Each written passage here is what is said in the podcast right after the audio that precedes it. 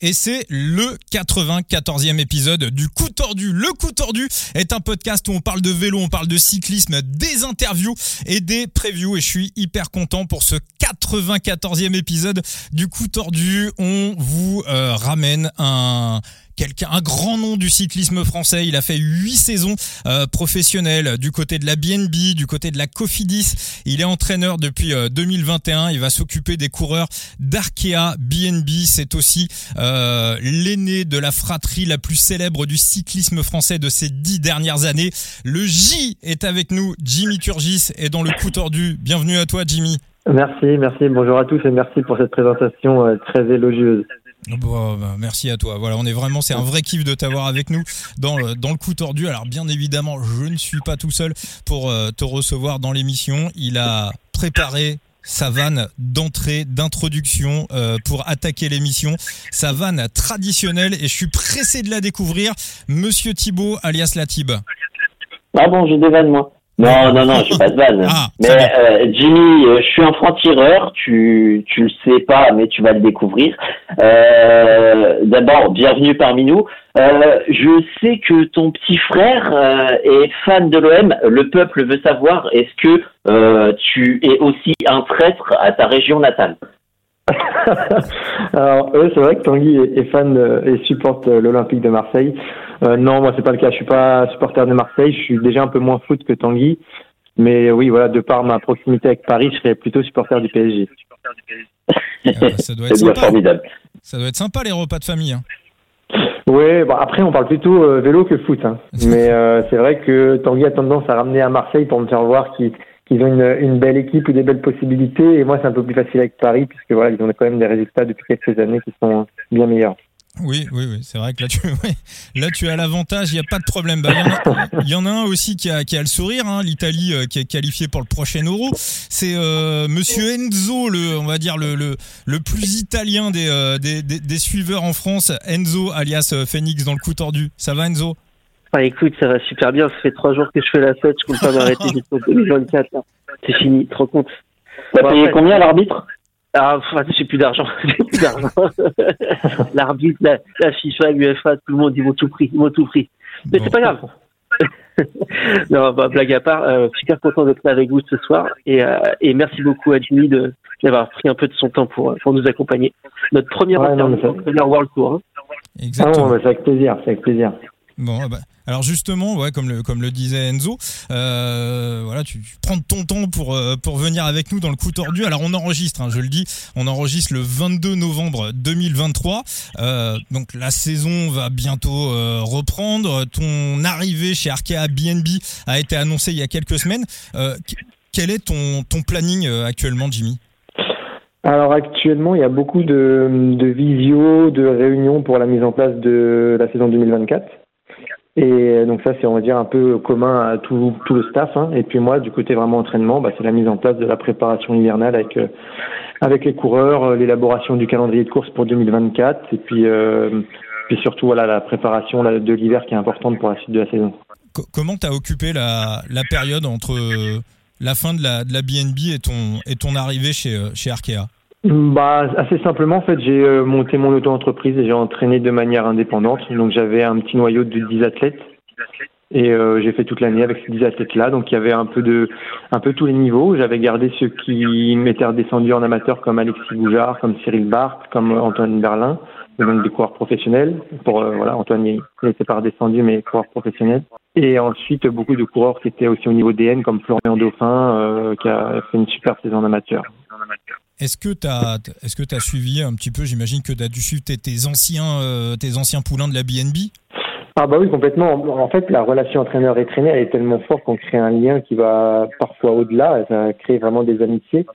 Et donc forcément que j'ai toujours un œil particulier sur, euh, bah, sur Franck Bonamour, sur Cyril Barthes pour citer que. Mais voilà, c'est des gars que j'ai eu pendant quasiment quotidiennement par, par message tous les jours pendant deux ans. Donc euh, c'est vrai que tu crées un lien fort. Donc c'est des gars euh, bah, voilà, où j'ai toujours un œil, euh, un œil sur eux.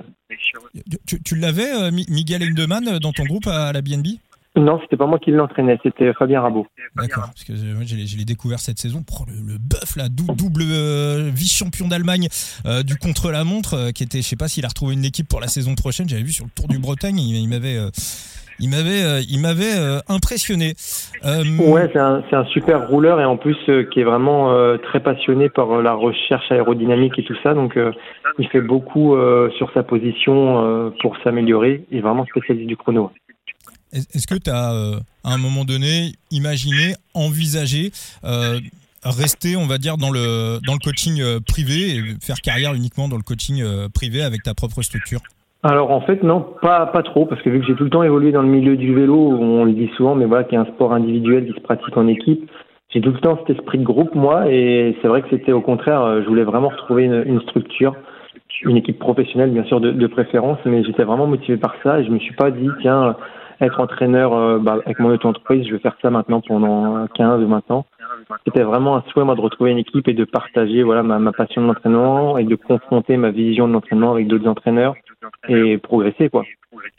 Même si, euh, si tu avais continué avec ton auto-entreprise, avec, avec ta renommée, avec le, le nom Turgi, j'imagine que tu as dû avoir quand même pas mal de, de demandes et tu aurais, pu, euh, aurais pu fonctionner comme ça. Oui, oui. Bah alors après, c'était aussi le souci de. je peux pas prendre tout le monde parce que bah, y a... les journées elles sont 24 heures, j'ai aussi une vie de famille à côté, donc j'ai eu beaucoup de demandes. Euh, beaucoup que j'ai dû, me refuser. En plus, j'avais le contrat avec Arkea qui commençait, donc je pouvais pas prendre de monde en plus. Mais il aurait fallu que je m'organise peut-être différemment pour avoir plus de monde et éventuellement que ça soit viable après sur le long terme.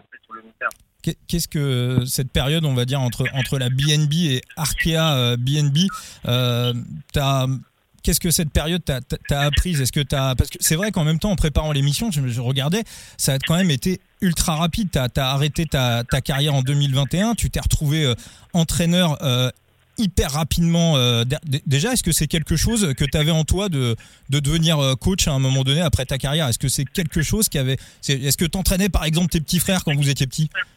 Oui, bah c'est exactement ça en fait. Mon projet, moi, c'était vraiment de. Alors, j'adore le vélo, je suis un amoureux du vélo, donc c'était d'être coureur cycliste le maximum de temps et de passer entraîneur euh, en, en après carrière. Donc, j'avais fait des études, une licence, un master dans l'entraînement en parallèle de mon parcours sportif. Et donc c'était vraiment le projet. Et effectivement, j'entraînais déjà Anthony et Tanguy, les deux, jusqu'à ce qu'ils passent pro, donc tous leurs années jeunes, junior espoir. Et après, ils sont passés pro, donc là, bah, c'était plus compliqué de les garder, sachant que moi, j'étais aussi pro dans une autre équipe à côté. Mais euh, ouais, il y avait vraiment ça entré en moi, et donc effectivement, bah, problème de santé, donc on me demande d'arrêter ma carrière. C'était donc début 2020, donc il y a le Covid qui passe par là, où j'aide déjà un peu les entraîneurs qui étaient en place à BNB pour essayer d'élaborer des séances d'entraîneurs, parce que c'est une séance compliquée pour les coureurs. Et ensuite, c'est vrai que 2021, j'ai le poste d'entraîneur euh, à BNB dans un groupe que je connais, donc ça se met bien en place. J'ai des coureurs qui marchent en plus sur la saison 2021 comme Franck qui avait explosé sur le Tour de France, donc ça me fait moi en plus euh, entre guillemets une super pub. Et ensuite, ça a été assez vite. C'est vrai que je fais deux ans à BNB, l'arrêt de BNB, l'année en autre entreprise, et puis là déjà un nouveau contrat avec Arkea, donc euh, c'est vrai que pour l'instant, ça va plutôt bien. Et euh, ouais, donc tu disais, tu parles de, de super pub. Euh, si je me trompe pas, cette année, tu as deux, as deux de tes coureurs qui montent en, en World Tour avec euh, Goujard chez Cofidis et euh, Bart chez, chez la Groupama. Euh, Ça doit être une, vraie fierté pour toi et une, une, vraie reconnaissance de ton travail derrière aussi. Oui, bah c'est vrai qu'en fait, euh, bah, le rôle d'un entraîneur, c'est euh, c'est un peu ça, c'est d'essayer de d'aider au mieux son athlète pour qu'il atteigne lui ses objectifs personnels. Et donc là, cette année avec Alexis, c'était clairement clairement de retrouver un contrat pro. Donc il retrouve dans une grosse équipe comme Cofidis, donc bah, je suis super content. Euh, Cyril Barth, pareil, pour moi, c'est un coureur qui a vraiment beaucoup de potentiel. Et donc, le fait qu'il puisse maintenant évoluer à la SDJ, bah, je suis super content. Sachant que Cyril, en plus, c'est euh, le dernier qui me restait de l'année 1, en fait, euh, quand je suis arrivé à BNB. J'ai fait trois ans avec Cyril, donc là, c'est la première année où j'ai pu l'entraîner. Donc, c'était vraiment un, un, de mes poulains, on va dire, de, de, de mon année 1 d'entraîneur. Donc, c'était assez sympa de le voir progresser comme ça. Et puis, j'ai aussi Florian Dauphin, qui était bah, numéro 1 en amateur, qui va passer dans l'équipe réserve d'Arkea. Donc, c'est vrai que ça fait trois coureurs qui ont bien marché cette année et qui ont retrouvé un contrat très intéressant pour 2024. Est-ce que quand un, coureur comme ça est, transféré dans une autre équipe, est-ce que tu as des euh, est-ce que des échanges avec euh, l'entraîneur de de l'équipe euh, qui, finalement est une équipe concurrente et inversement, toi, est-ce que quand tu récupères un, coureur d'une autre équipe, est-ce que tu as aussi des, des, échanges avec, bah, avec l'entraîneur concurrent? Comment, comment ça se passe entre vous? Oui, bah en fait, ça, là, en l'occurrence, pour euh, Alexis, j'ai pas encore eu au téléphone son nouvel entraîneur, mais pour Cyril Barthes, oui, je l'ai eu, il m'a appelé, puis on a bien discuté euh, de, de Cyril, savoir un peu ce que j'avais mis en place avec lui, éventuellement les, les options que j'avais envisagées pour l'avenir, ou s'il y avait des points euh, vraiment importants, parce que, à qui je pouvais faire, voilà, enfin, donner l'info pour que Cyril continue sa progression. Donc, il y a un petit échange sur le coureur, et même si c'est vrai qu'après Cyril va être adversaire, je pense que pour le bien-être du coureur, il faut savoir jouer le jeu et dire voilà ce que j'ai mis en place avec lui. De toute façon, ils vont avoir accès aux plateformes d'entraînement, donc ils vont vite voir combien de kilomètres il a fait, les exercices qu'il faisait. Donc vaut mieux, moi je préfère échanger avec le nouvel entraîneur pour que tout se passe bien pour l'athlète. Et, euh... Et, du côté euh, de cette année, euh, enfin l'année suit euh, l'année qui arrive, l'année en cours, euh, du côté des coureurs justement d'Arkea, tu sais lesquels tu vas entraîner? Parce que c'est aussi intéressant. On a, t'as un passif avec certains, tu as été coéquipier d'Arnaud Desmar et justement c'est peut-être la question sous-jacente si tu te charges aussi des entraînements d'Arnaud Desmar euh, Est-ce qu'il n'y a pas euh, peut-être, euh, je sais pas, des, euh, des facilités ou peut-être des complications à entraîner un coureur avec qui bah, tu es de la même génération, avec qui tu as couru et, euh, et passer de peut-être ancien coéquipier, ancien adversaire à entraîneur? Alors en fait c'est un peu, je dirais, du 50-50 concernant Arnaud. Déjà c'est pas moi qui vais l'entraîner, il est arrivé en cours d'année, donc il a un entraîneur qui était déjà en place, qui s'appelle Théo Ouvra. Donc c'est pas moi qui serai euh, responsable de son entraînement. Mais je pense que voilà, quand on connaît très bien un coureur comme Arnaud, euh, la barrière entre euh, bah, l'amitié et l'entraînement parfois est, pas facile à gérer. Est-ce que j'aurais tendance à trop écouter Arnaud et à me dire bon voilà, c'est en plus je le connais bien, s'il me dit ça, c'est qu'il a raison et peut-être être moins objectif que je le serais avec un autre coureur. Donc c'est vrai qu'il faut parfois se méfier de ça quand on connaît très bien un coureur, de pas être objectif en fait. donc avec Arnaud je suis hyper content de le retrouver parce que voilà, euh, on, en a parlé, mais on courait l'un contre l'autre déjà en 2007, 2008. Donc on a un, long passif. Après on a, on fait les mêmes équipes, les mêmes sélections. Donc euh, il, y a ce rapport euh, d'amitié qui je pense sera un plus pour lui. Il pourra se confier éventuellement à moi ou moi je pourrais voir des choses et en faire part à son entraîneur éventuellement. Donc ça c'était pour la partie sur Arnaud. Et après moi concernant ceux que je vais entraîner, vu que j'arrive dans l'équipe, j'ai principalement que des nouveaux coureurs. Donc euh, ceux qui étaient déjà forcément avec des entraîneurs en place les ont gardés vu que ça se passe bien. Et donc moi j'ai beaucoup de, de, nouveaux, donc j'en ai cinq qui seront dans l'équipe euh, plutôt réserve, dans l'équipe euh, Devo, donc comme Florian Dauphin que je garde. Et dans la World Tour j'ai trois trois nouveaux aussi, j'ai Albanese, j'ai Raoul Garcia et j'aurai un ancien coéquipier, j'aurai Florian Sénéchal. Alors là, là, là, je vais aller vers Enzo. Là, Albanese, Enzo. Jimmy, et tous mes espoirs reposent sur toi. bah oui. en tout cas, ça se met bien en place. Là, pour l'instant, il, roule déjà bien. Il n'y a pas de pas de pépins ni rien. Il fait déjà des presque trop. Il fait toujours un peu plus que ce que je lui demande. Donc pour l'instant, euh, il est volontaire. Préserve-le-moi. Hein Il a un sacré potentiel. Hein. Ouais, ouais, en fait, ça, puis moi, c'est vraiment plus des coureurs qui ont un profil que pour qui par le passé ça a pas trop mal marché. Donc j'ai vraiment aussi de, bons espoirs avec euh, Vincenzo pour que ça marche, euh, ça marche bien parce que voilà, les coureurs qui ont un profil un peu de, de puncher comme ça, bah, je repense à Axel Laurence et tout ça, ça a plutôt bien marché quand je les entraînais, donc euh, j'espère que ça marche aussi bien avec lui. Sur ta période, hein, pour, terminer sur ta période entre voilà entre deux, entre le entre la BNB et Arkea, est-ce que tu as travaillé quelques points spécifiques sur ta manière d'entraîner, de coacher, je sais pas, peut-être sur j'en sais rien, l'aspect mental, l'entraînement en altitude, tu as forcément regardé un petit peu ce qui s'est, enfin même beaucoup ce qui s'est passé en 2023 euh, avec bah, les équipes qui marchaient, UAE, la Jumbo, donc j'imagine que tu as, cherché un petit peu à comprendre les recettes de, fabrication. Est-ce qu'il y a, voilà, un, quelque chose que tu as un aspect que tu as travaillé plus qu'un autre? Alors pas cette année. Après j'avais fait d'autres formations pour être directeur sportif et le, DES aussi avec euh, l'INF et la FFC. Mais là, c'était plutôt dans un but de développer certaines compétences dans le management et vraiment sur l'entraînement. J'ai pas fait de formation en plus, mais mes recherches, c'est un peu comme beaucoup d'entraîneurs, c'est de la curiosité, c'est aller fouiller sur des, parfois sur des, des plateformes d'entraînement ou voilà sur des Strava, des choses comme ça, pour essayer de trouver des, des petites infos euh, qu'on peut se mettre sur la dent pour euh, voilà essayer d'analyser ce que fait l'adversité, même si tout n'est pas publié bien sûr. Et parfois essayer de voilà de comparer un peu ce qu'on fait nous avec d'autres, c'est toujours intéressant et enrichissant, mais il n'y a pas vraiment un truc que j'ai. Je me suis dit, bien cette année, je vais euh, refaire toutes les études scientifiques sur l'altitude, etc. il n'y a pas vraiment un domaine en particulier que j'ai travaillé plus qu'un autre. À quel moment C'est un peu plus compliqué euh, maintenant euh, d'observer euh, un peu ce que font les adversaires, essayer d'analyser, vu que les communications, notamment au niveau des watts sur Strava, c'est de plus en plus contrôlé par les équipes.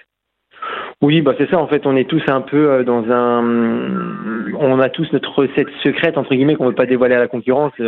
Demain, on peut mettre les, le volume horaire sur Strava mais quand on sait pas le contenu, bah, on ne sait pas grand-chose finalement. Et je pense que beaucoup d'équipes jouent sur ça, en publiant pour faire voir qu'il y a un gros travail qui est fait, beaucoup d'heures, beaucoup de kilomètres, beaucoup de stages.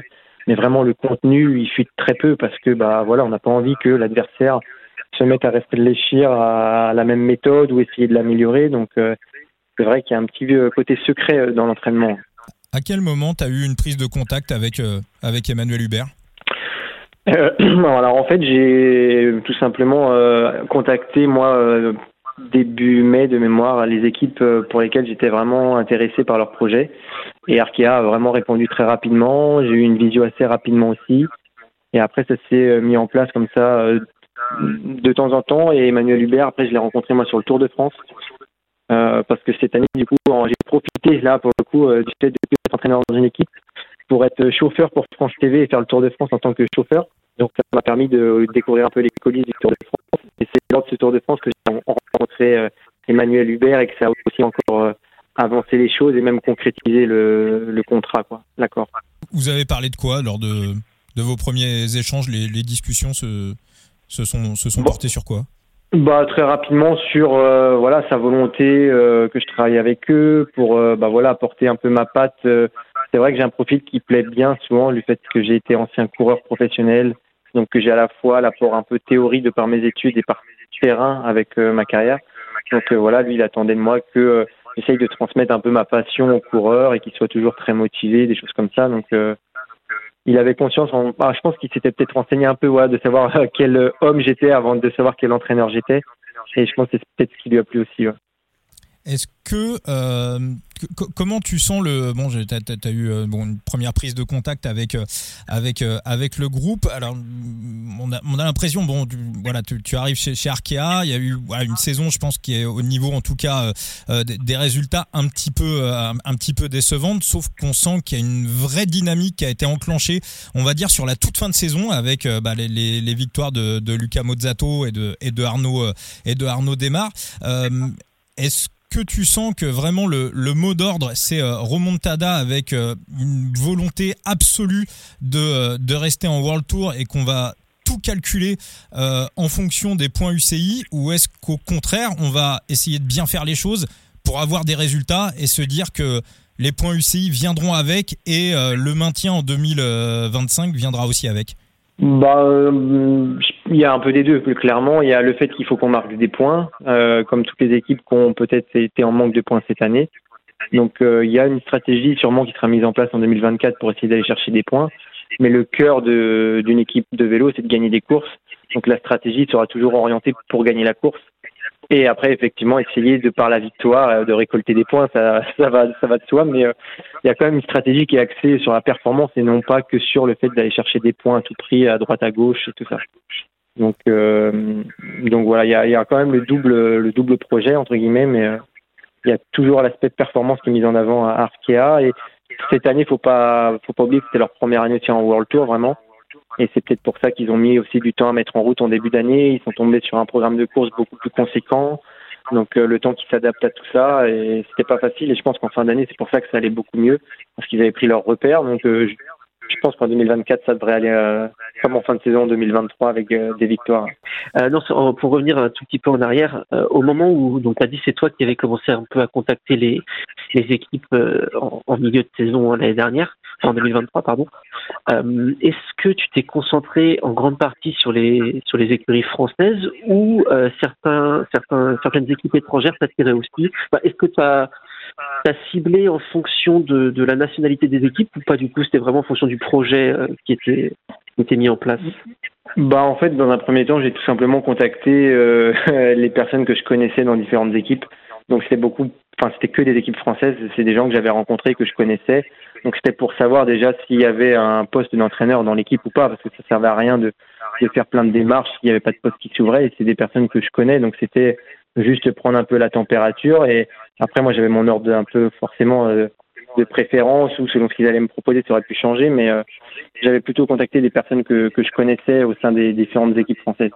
Comment ça se passe euh, ta, première prise de contact avec un, avec un coureur Est-ce que, alors j'imagine bien évidemment euh, que voilà, faire des, des, des, des, des plans d'entraînement, analyser des, des watts, bon, ça c'est dans tes compétences, mais euh, quelle est aussi ton, ton approche pour essayer de comprendre un petit peu mentalement comment le, le coureur fonctionne? J'imagine que tu dois être hyper à, tu dois être hyper à l'écoute oui, bah, c'est exactement ça. En fait, on retombe un peu sur ce que je disais en début avec euh, l'exemple de Franck et de Cyril, c'est que j'essaye d'avoir régulièrement par message euh, les coureurs pour apprendre à les connaître, pour essayer d'être le plus pertinent après euh, dans mes propositions d'entraînement et prendre en compte les facteurs humains aussi, voilà, leur vie de famille, des choses comme ça, pour être et pas considérer en fait l'athlète comme un robot. J'essaye de considérer vraiment l'athlète dans son ensemble. Donc c'est beaucoup d'échanges pour apprendre à le connaître beaucoup d'échanges pour aussi avoir un discours adapté à l'athlète, savoir sur quel levier de motivation je vais jouer dans mon discours, des fois pour des entraînements.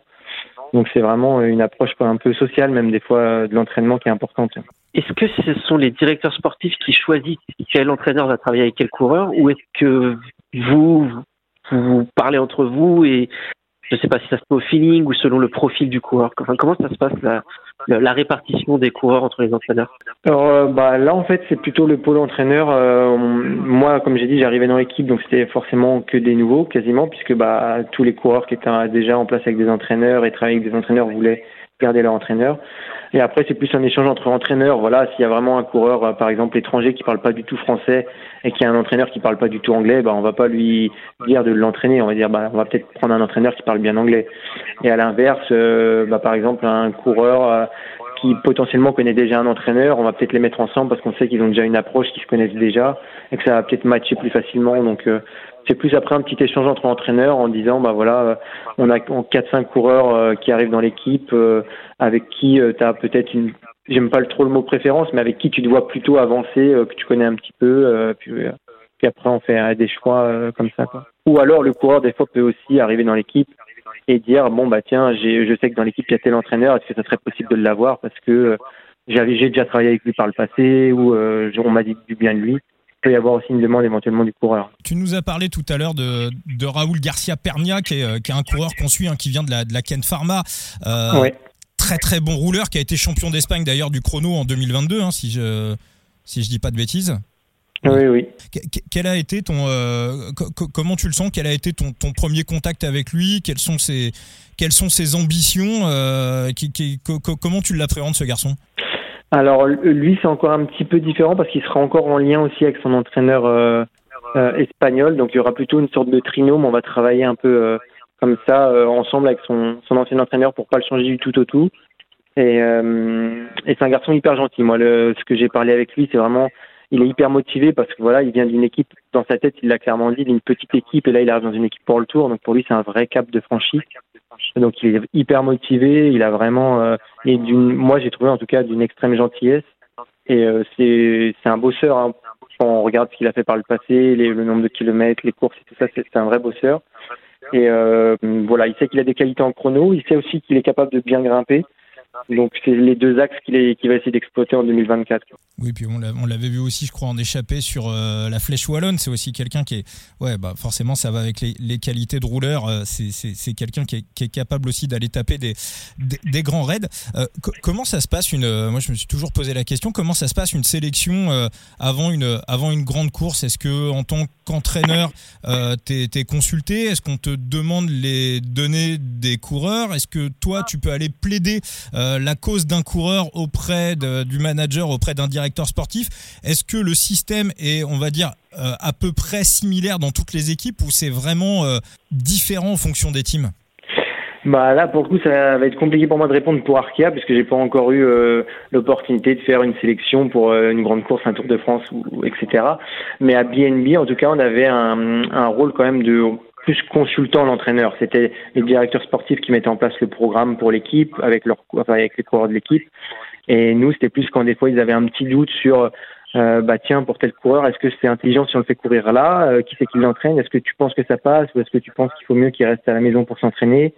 Et donc, il y avait des choix stratégiques comme ça qui étaient faits en concertation avec l'entraîneur pour avoir la meilleure approche possible, par exemple, d'un Tour de France.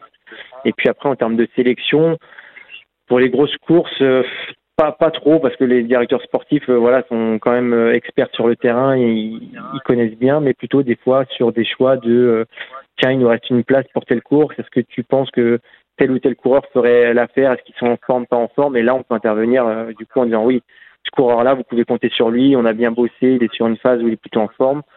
Ou bah, si au contraire on trouve qu'il revient de blessure par exemple et qu'il n'est pas encore au top, on peut donner l'indication au directeur sportif dans le sens où euh, bah, vous pouvez euh, mettre le gars sur la course, mais compter peut-être sur lui plutôt en tant qu'équipier parce qu'il est encore un peu juste niveau physique. Quoi. Je rebondis justement euh, là-dessus. Euh, ah, ça a été l'actualité ces, dernières heures, ces, derniers jours. On a vu Yvon le Danois, donc qui est, dans ton équipe, qui a raconté avoir fait un, burn-out ces derniers mois.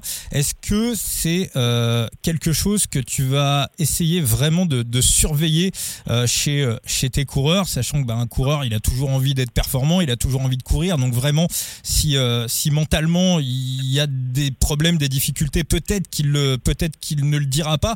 Est-ce que c'est euh, voilà chercher les, les, signaux d'un burn-out? Est-ce que c'est tu, tu, vas vraiment mettre euh, essayer de mettre le curseur là-dessus? Oui, euh, c'est vrai que bah, pour Kevin, ouais, il en a bien parlé. C'est vrai que c'est toujours compliqué parce qu'un coureur aura, aura, aura, tendance à à pas forcément dire, à pas forcément se livrer pour dire qu'il est dans un état où il est plus vraiment apte à faire ce pourquoi il, il est payé, etc. Mais je pense que ça passera de toute façon par la proximité avec le coureur. Donc, euh, plus on échange avec le coureur, plus on est capable de sentir les états où il est vraiment très motivé, peut-être des moments où il est moins motivé. Euh, peut-être qu'il y a des raisons derrière tout ça. Donc, ça revient encore une fois, moi je pense vraiment à l'écoute du coureur et à la communication. Et en tout cas, pour moi, c'est comme ça que je vois la vision de l'entraîneur. C'est vraiment une relation de proximité avec l'athlète pour euh, pour justement détecter le, moindre euh, signal qui pourrait nous faire prendre conscience euh, d'un état de fatigue, d'un état peut-être de burn-out, d'un état euh, pas de, de, blessure même des fois. donc voilà, des... pour moi, ça passe par la proximité et puis la, la communication. Tu allais dire quelque chose, Thibaut? Non, non, j'aurais prolongé ta, ta, ta, question avec, par exemple, des cas comme Lennart Kemna, on l'a vu. Euh, qui a eu du mal à encaisser une période, une forte période, une forte période d'entraînement et qui au final a dû faire une pause, revenir et revient en forme. Il y a tout un suivi, que ce soit euh, physique comme psychologique. Et est-ce que un entraîneur peut intervenir dans, dans le psychologique C'est peut-être la limite ou de, de tout à chacun, on va dire. Bah après, oui, sans parler vraiment d'intervenir, parce que je, je prétends pas avoir des compétences de psychologue ou quoi que ce soit, mais si on sent peut-être un changement et un état peut-être mental qui a changé un petit peu, un état peut-être un peu fébrile, peut-être en parler avec le coureur et éventuellement euh, un, membre du staff pour l'orienter euh, vers un, bah, quelqu'un qui serait adapté pour régler ce, genre de problème. C'est tout à fait envisageable on dit bah tiens, on parlait avec le coureur, avec le coureur, il se livre vraiment en disant non mais j'aimerais bien être suivi mentalement parce que ça va pas fort en ce moment. L'équipe est complètement euh, complètement apte à pouvoir euh, créer ce lien et trouver quelqu'un de confiance et travailler avec un psychologue. Ça me ça me rappelle là le je crois que c'est sur euh, Netflix une série qui est sortie sur Cavendish où on le voit justement parler de, de cette grosse période de dépression qu'il a eu. Euh, en tant que, que, que suiveur, euh, qui, si on va pas chercher l'info au moment où elle arrive, on a juste l'impression que le mec à l'époque était mauvais. Tu vois, c'est pas trop ce qui se passe. Là, dans cette série, tu vois vraiment comment psychologiquement il était vraiment au fond du trou. Euh, quand ça allait pas du tout avec son équipe, euh, il n'était pas soutenu et c'est l'arrivée d'un psychologue qui l'a aidé justement à pouvoir remonter la pente et à, et à revenir sur le devant de la scène. Donc c'est, est-ce que c'est au sein des équipes je sais pas, peut-être que certaines en ont. Euh, maintenant, il y a des nutritionnistes, il y a, il y a un peu de tout. Est-ce que avoir un psychologue, tu penses que c'est euh, la prochaine étape ou est-ce que c'est déjà en place de certaines équipes? Bah, il y a beaucoup d'équipes maintenant qui travaillent quand même avec. Alors, c'est pas vraiment des psychologues. Je sais pas si on peut faire le, le rapprochement. C'est plutôt des préparateurs euh, mentaux. Ouais. Après, vraiment des psychologues peut-être. Euh, euh, comment dire, spécialisés dans certains domaines comme le burn-out. Euh, ça, je sais pas si les équipes travaillent déjà avec ça, par contre. Des préparateurs mentaux, oui, mais qui seront peut-être plus axés sur l'aspect performance, euh, vraiment, pour préparer un objectif, euh, être dans un état psychologique, justement, où on va vouloir en découdre, des choses comme ça. Oui, ça, c'est fait. de la visualisation, tout ça, mais c'est vrai que vraiment, spécifiquement au problème vraiment psychologique, comme on a évoqué pour pour Mark Cavendish où voilà, c'est vraiment poignant dans le reportage, je sais pas par contre. Je pense que c'est vraiment plus comme dans, la, dans le reportage, c'est spécifique. Ils se rendent compte qu'il y a un réel problème, donc ils font venir quelqu'un exprès pour dire voilà, on a on s'est rendu compte qu'on avait au moins Cavendish et peut-être d'autres coureurs qui avaient besoin d'un suivi de poussé et ils font venir quelqu'un de compétent dans l'équipe. Dans ta fiche euh, justement de présentation du côté d'Arkia, on a vu que tu aurais le rôle d'entraîneur et il y a aussi mentionné que par occasion tu serais DS numéro 2. Euh, c'est un rôle que tu ambitionnes peut-être un peu plus à l'avenir ou tu as envie d'avoir cette double casquette euh, d'entraîneur et parfois de directeur sportif? Euh, ouais, en fait, j'ai fait avec BNB, euh, avec BNB euh, Hotel, j'avais fait déjà deux trois courses en tant que DS. Et en fait, ça, ça me plaît dans le sens où ça me, je vais sur le terrain, je vois les coureurs, alors que l'entraîneur euh, évolue beaucoup à distance. Donc, ça me permettait d'aller sur le terrain et de revoir les coureurs. Sinon, je les voyais qu'en stage. Donc, c'était vraiment dans ce sens-là. Et euh, j'ai pas spécialement la prétention de vouloir devenir directeur sportif, mais quand même le faire de temps en temps pour garder un un lien avec le terrain, ça me paraît important. Ouais. Donc, euh, essayer de faire par exemple une fois par mois ou deux fois par mois une course, ça me paraît vraiment euh, intéressant. Enzo, il euh, y, a quand même un coureur, je suis, surpris qu'il y ait une question que tu poses pas, Enzo, parce qu'il y, y, a quand même un coureur, un, un Italien que, que, que, Jimmy a connu à la, à la BNB, qui est également chez, chez, Arkea, qui a quand même plutôt été bon en fin de saison. Je sais que tu l'aimes beaucoup, Enzo. Luca. Ah oui. Ah ouais. Ah oui. Ouais, en plus, c'est un mec super sympa. J'ai pu échanger deux, trois mots euh, au départ de Saint-Quentin euh, cette année là, euh, pour la dernière étape du Tour de France. Un, petit mec vraiment qui a l'air super accessible, qui parle plutôt, plutôt bien français aussi. Mmh. Euh, ouais, j'aime bien. Après, c'est vrai que c'est un, un, coureur qui a l'air attachant et qui a, qui a, un bon niveau et qui demande juste à être pousser, tu vois, pour, euh, pour, pour, pour en gagner encore plus. Oui, bah, c'est exactement ça. En plus, moi, j'ai eu la chance, je l'ai connu sur le vélo, parce que euh, avant d'arrêter, j'ai quand même fait les deux stages de la saison 2020 qui allait avoir lieu, et lui, il est arrivé cette année-là. Donc, j'avais quand même fait le stage de décembre et janvier euh, comme coéquipier avec Lucas. Donc, on parlait déjà bien, il avait appris le français très très vite, et voilà, c'est exactement ça, garçon hyper attachant, très motivé. il savait qu'il allait devoir progresser parce que voilà, il arrive dans une grosse équipe, il a mis les choses en place, euh, il s'est bien entraîné, enfin tout, musculation, tout bien, et il progresse d'année en année, et je suis hyper content de le voir évoluer maintenant à, un haut niveau comme ça avec Arkea. Et puis en plus, j'imagine que euh, finir la saison comme il a terminé la saison, ça doit. Euh, enfin, mentalement, il a. Enfin, voilà, quand tu, quand tu finis la saison comme ça, t'as qu'une hâte, c'est d'arriver à la prochaine, quoi. Il, il a dû prendre un, niveau de confiance assez, assez énorme. Exactement. Puis en plus, c'est surtout que ça valide tout le travail qu'il fait en amont depuis plusieurs années. Il voit qu'il continue de progresser. Il voit qu'il se met à gagner des belles courses. Alors qu'il lui manquait un petit peu avant, il était souvent placé et peu vainqueur. Maintenant, il se met à gagner des courses. Donc ça va encore lui donner un nouvel élan. Et je pense qu'il va, il va continuer à progresser comme ça. En tout cas, je l'espère. Alors, euh, bah oui, oui, oui, on va, la, fin de saison a été impressionnante. Euh, donc, tu, parlais du stage de, voilà de, de, 2020 à la BNB. Alors, à la BNB, il y avait aussi un, coureur qui, courait avec toi. C'était euh, c'était Tanguy, c'était le, le, petit frère qui, je le rappelle quand même pour vous tous qui écoutez le coup tordu, Tanguy Turgis a été le coureur le plus jeune à terminer Paris-Roubaix depuis l'après-guerre. Je crois que ça a été battu depuis, je suis pas sûr. Euh, de mémoire, faudrait vérifier peut-être avec un gars cette année. Eh ben, Tarling, non Tarling et hors délai, donc ça compte pas. Voilà, donc ça compte pas, c'est pas valable. Donc c'est toujours Tanguy alors. Ouais, ouais, et c'est toujours Tanguy. Je sais qu'on en avait parlé une fois parce que c'est l'année où Evenpool aussi est arrivé dans le peloton. Et si la première année Evenpool avait fait Paris-Roubaix, bon après c'est anecdotique, mais il aurait été le plus jeune. Et finalement, cette année-là, il n'a pas fait Paris-Roubaix. Donc Tanguy euh, reste, oui, je pense, le plus jeune à encore avoir terminé Paris-Roubaix. Alors, je crois qu'il travaillait avec toi au sein de ton. Euh, ton, euh, ton entreprise là pour de, de, de coaching comment tout simplement comment comment il va? Quelles sont les nouvelles? Bah Tanguy Tanguy va bien il, essaye de devenir agent de coureur d'accord donc il révise il, il essaye de passer le concours qui devrait d'ailleurs bientôt arriver.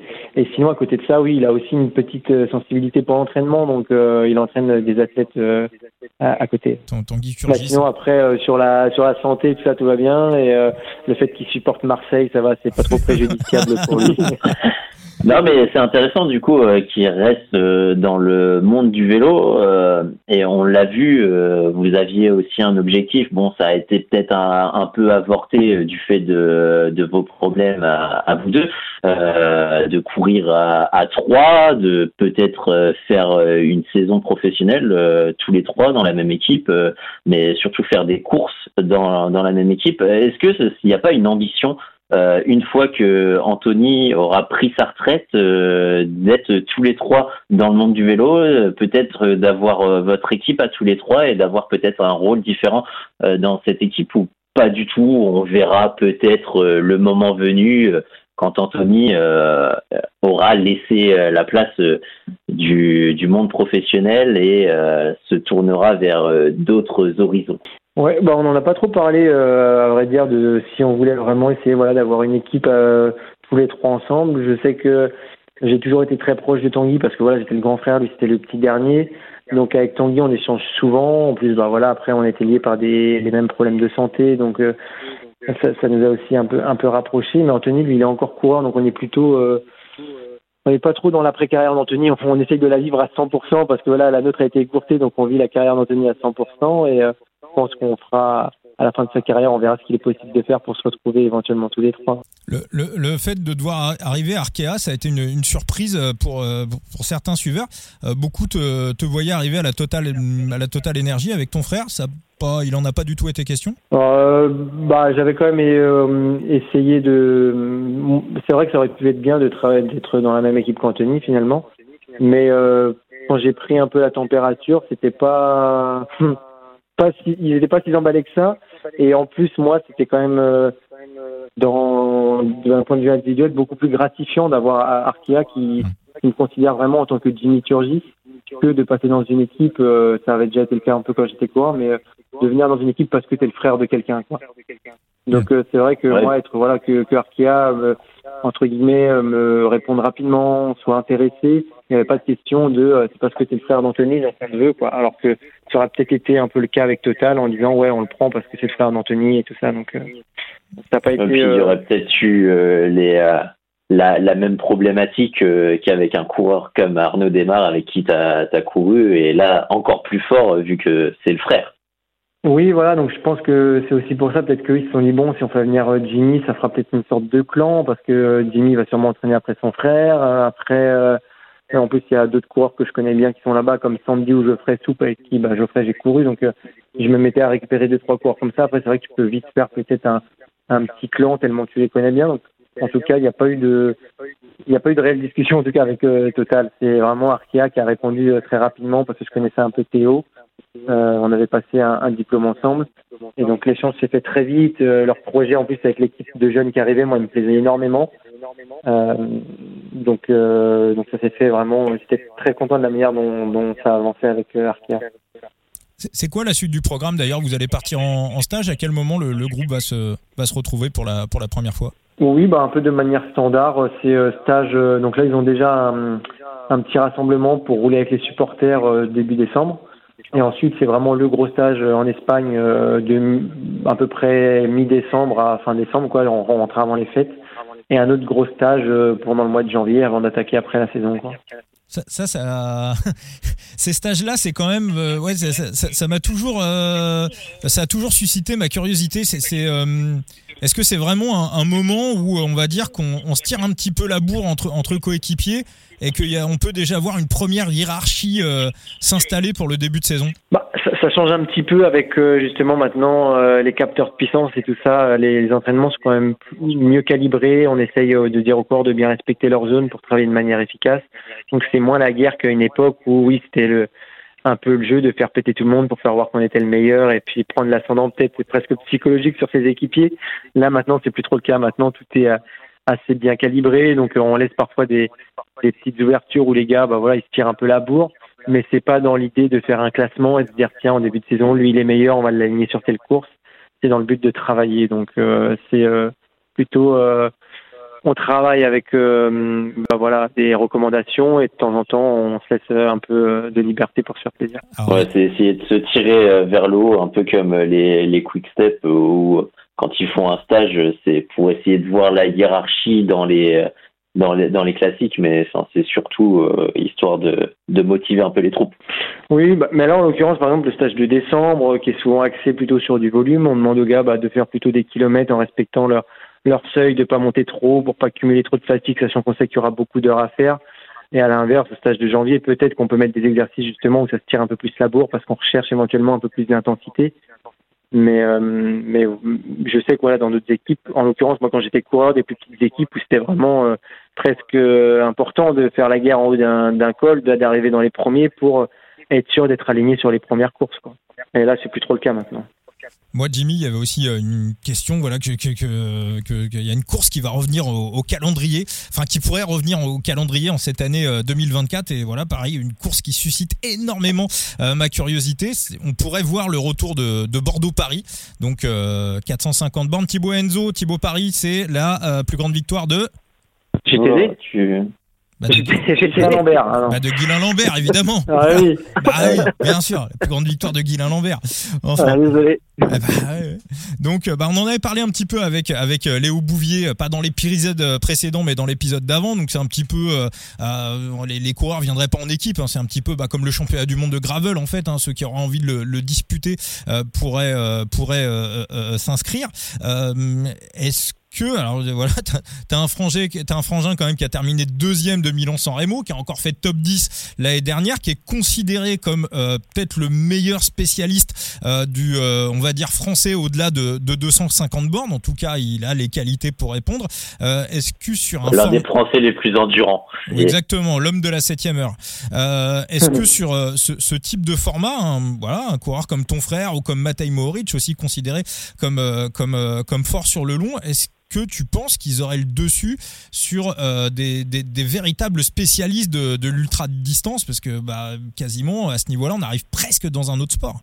Ouais, en toute honnêteté, je pense que sur une course qui est pas encore euh, sur plusieurs jours comme ça, qui reste sur 400 euh, km, qui est pas vraiment de l'ultra comme parfois la, la RAF qui traverse toute la France ou sur 4 jours, là j'aurais tendance vraiment à opter pour un corps d'ultra qui serait plus performant parce qu'il y a une gestion du sommeil et tout ça qui est hyper importante et il faut se connaître.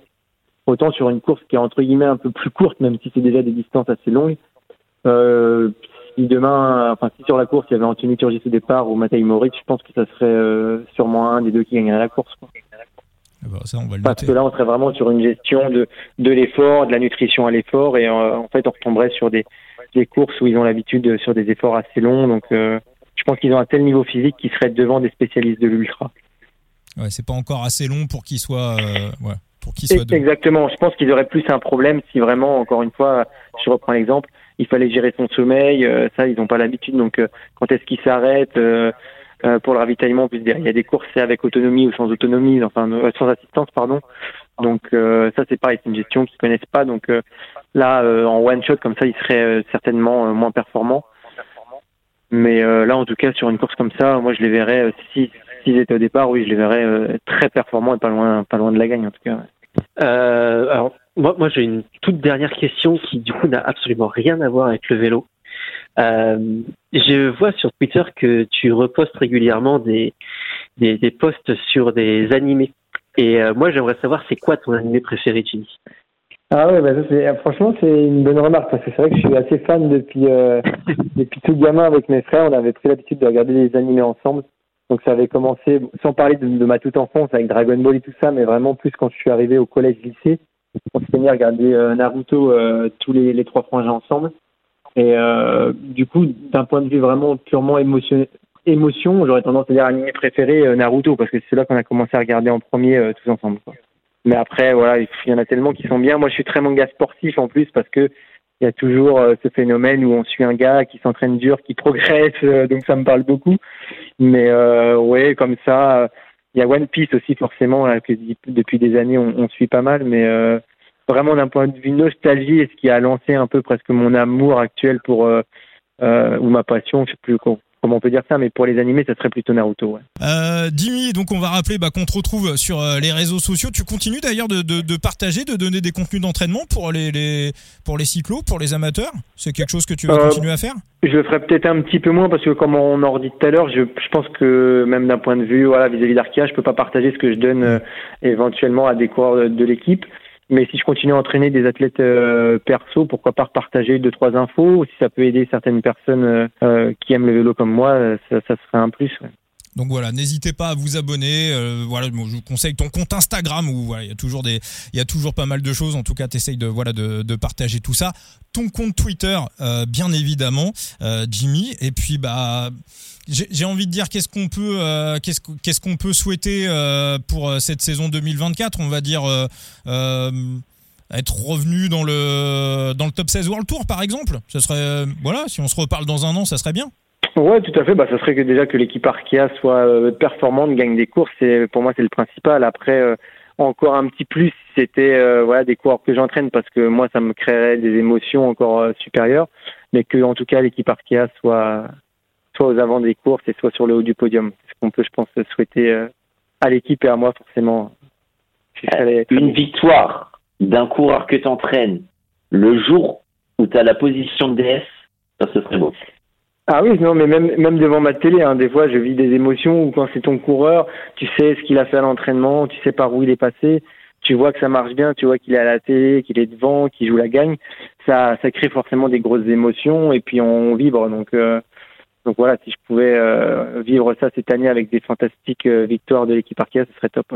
C'est quoi d'ailleurs ta plus belle émotion euh, de, devant ta télé comme ça sur un coureur que tu as, que as entraîné? Il y a des, des moments comme ah ça qui te reviennent en tête?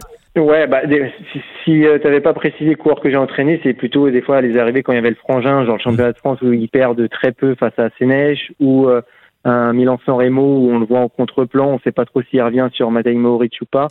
Là, c'est les deux trois fois où je me suis levé de mon canapé un peu avec l'adrénaline. Les coureurs que j'entraîne, c'est plus ouais des fois des scénarios de course où me rappelle d'un Paris Tour où Franck euh, il est devant avec euh, avec un gars dans la roue et derrière il y avait euh, Desmar qui rentrait. Et bah voilà moi je savais que si Arnaud rentrait bah, c'était fini quoi. Au sprint Arnaud gagnerait. Et Arnaud est rentré de mémoire à 900 mètres de la ligne là même un petit peu moins. Et finalement Franck fait deux derrière Arnaud. Donc là c'était vraiment des émotions fortes parce que bah, le dénouement était incertain bah, Franck était à l'avant il était fort donc c'était aussi une journée où j'avais pas mal vibré devant la télé oui. Oui, oui, c'est ça. Il y a deux ans, j'étais, j'étais à l'arrivée. Bon, comme chaque année, hein, vu que je suis de mm. tour. Puis j'imagine, ah.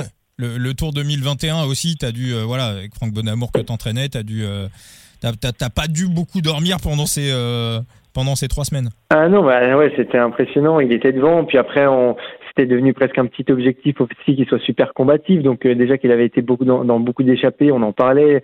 Bah tiens, sur telle étape, ce serait bien d'essayer de retourner devant pour refaire une échappée. Donc tous les jours, j'étais vraiment euh, ultra concentré pour voir euh, ce qu'il allait faire. Euh, donc c'était vraiment un, ses performances, ses échappées, c'était vraiment un grand Tour de France à vivre. En 2021. Eh ben, ah ouais, je lui ai, je ai gueulé dessus à Libourne. C'était magnifique. En tout cas, Jimmy, on va te souhaiter encore mieux pour 2024.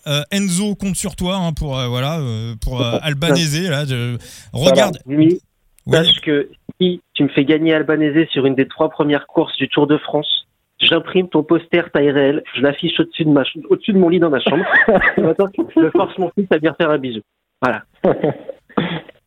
ah, c'est noté. Bon et puis ouais puis euh, regarde ton compte Twitter le jour Albanese en claquune là tu vas voir Enzo qui va voilà qui va bah, bah, voilà je, vais te taguer dans tous les sens. là sur les ouais ça marche alors. sur les réseaux sociaux il y en aura de partout. Merci beaucoup Jimmy pour euh, voilà ce, ce, ce, ce beaucoup tordu on a été hyper content de voilà de, de, passer euh, ce, ce moment avec toi puis bah on espère te retrouver très bientôt dans le coup tordu et puis on te souhaite plein de bonnes choses dans ta nouvelle équipe pour 2024. Eh ben, c'est gentil c'était un réel plaisir pour moi aussi. Merci à toi. Et puis, euh, ciao Enzo, ciao Thibaut. Salut Vincent, merci, merci, beaucoup. Et puis, prochain merci, épisode. Merci tout le monde. Et puis prochain épisode du coup tordu, ça sera avec les deux jumeaux, euh, Greg et, euh, et Antoine, Grégoire et Antoine, les deux jumeaux LTDG. Ciao ciao